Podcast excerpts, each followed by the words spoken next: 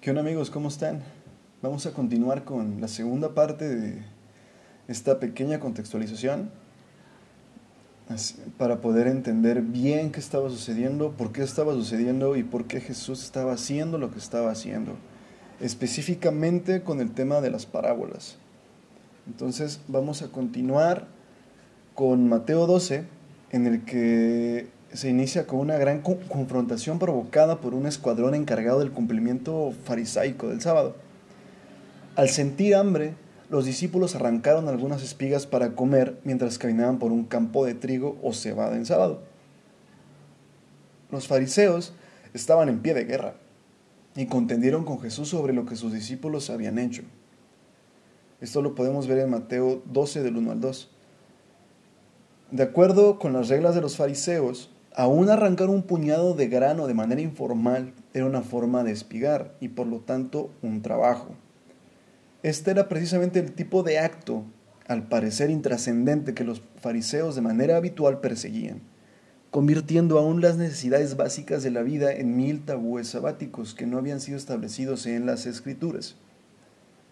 El sistema de los fariseos era un verdadero campo minado para la persona promedio. Jesús respondió al mostrar la necesidad de una regla que prohíbe cubrir una necesidad humana en un día reservado para beneficio de la humanidad. Lo siguiente lo vamos a encontrar en Marcos 2.27 y dice, el día de reposo fue hecho por causa del hombre y no el hombre por causa del día de reposo. Y así fue que Jesús reprendió a los fariseos por condenar a los inocentes agregando luego la famosa declaración de su autoridad divina. El Hijo del Hombre es Señor del día de reposo, Mateo 12:8. Al final de cuentas los fariseos se enfurecieron, pero no dejaron de, desafiar al Señor con el sábado. En Lucas 6:6 vamos a leer, Aconteció también en otro día de reposo que él entró en la sinagoga y enseñaba, y estaba allí un hombre que tenía seca la mano derecha. De nuevo, allí estaban los fariseos, dispuestos a intensificar el conflicto sobre el sábado. Señalando al hombre con la mano seca, le ofrecieron a Jesús la oportunidad de quebrantar sus reglas del sábado en presencia de muchos testigos. Y preguntaron a Jesús para poder acusarle, ¿es lícito sanar en el día de reposo? Mateo 12:10. Y bueno, pues ellos ya habían visto a Jesús hacer milagros muchas veces antes y sabían que tenía poder sobre cualquier enfermedad. También habían visto una y otra vez sobradas pruebas de que Él era el Mesías prometido. Pero no era el tipo de Mesías que siempre habían esperado. Jesús se opuso abiertamente a su cúmulo de tradiciones religiosas hechas por el hombre. Con valentía desafió la autoridad de ellos y reclamó la autoridad suprema para sí mismo. Los fariseos sabían que si él tomaba su lugar legítimo en el trono como el Mesías de Israel, desbarataría su estatus y pondría fin a su influencia sobre el pueblo. En un conclave secreto para, para discutir qué hacer con Jesús, ellos admitieron abiertamente cuál era el verdadero problema. Estaban preocupados por la pérdida de su propio poder y estatus político. Si le dejamos así, todos creerán en él y vendrán los romanos y destruirán nuestro lugar santo y nuestra nación. Juan 11:48. Ellos ya estaban perdiendo el favor de los ciudadanos comunes y corrientes de Galilea. No es de extrañar que gran multitud del pueblo le, le oía a Jesús de buena gana, pero el odio ciego de los líderes religiosos era tal que en verdad no les importaba si sus credenciales mesiánicas eran legítimas o no, estaban decididos a disuadir a la gente de ir en pos de él sin importar lo que hiciera falta. Así que cuando Jesús respondió a su desafío sanando al instante al hombre de la mano seca, los fariseos salieron de la sinagoga a tener una de sus reuniones privadas, consultando unos con otros acerca de lo que podrían hacer con él. El objetivo final de ellos era ya claro. Y lo siguiente está en Mateo 12:14. Y salidos los fariseos tuvieron un consejo contra Jesús para destruirle. El odio de todo el régimen religioso con sede en Jerusalén había llegado literalmente a un nivel criminal y Jesús sabía sus intenciones. Por lo tanto, porque su hora aún no había llegado, de inmediato comenzó a ser más discreto en sus movimientos y más reservado en su ministerio público. Mateo afirma en Mateo 12, 15 al 16, sabiendo esto Jesús se apartó de allí y le siguió mucha gente, y sanaba a todos y les encargaba rigurosamente que no le descubriesen. Pero Mateo va a seguir con su relato de los conflictos del sábado con una cita de Isaías 42 del 1 al 4. He aquí a mi siervo, quien he escogido, mi amado, y quien se agrada mi alma. Pondré mi espíritu sobre él, y a los gentiles anunciará juicio. No contenderá ni voceará ni nadie oirá en las calles su voz. La caña cascada no, no quebrará, y el pábilo que humea no apagará, hasta que saque a victoria el juicio, en su nombre esperarán los gentiles. El mensaje de Mateo, como el de Isaías, es contrario a todas las expectativas del Mesías de Israel, porque éste no iba a llegar en la escena como un conquistador militar o una poderosa figura política sino de una manera suave y tranquila. La caña cascada se refiere a un instrumento musical hecho a mano, un tubo o flauta fabricado del espesor del tallo de una planta que crecía en la orilla del agua. Cuando la flauta se volvía demasiado gastada o incapaz de producir música, se partía en dos y se desechaba.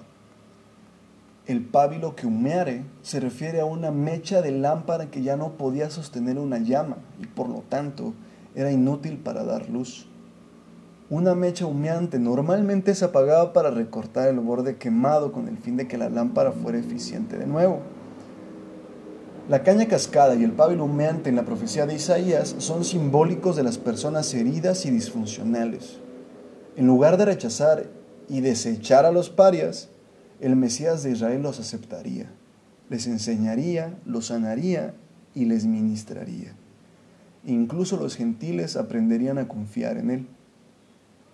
Esa profecía de Isaías es el puente entre el relato de Mateo de estas dos controversias sabáticas y el conflicto explosivo que domina la segunda mitad de Mateo 12.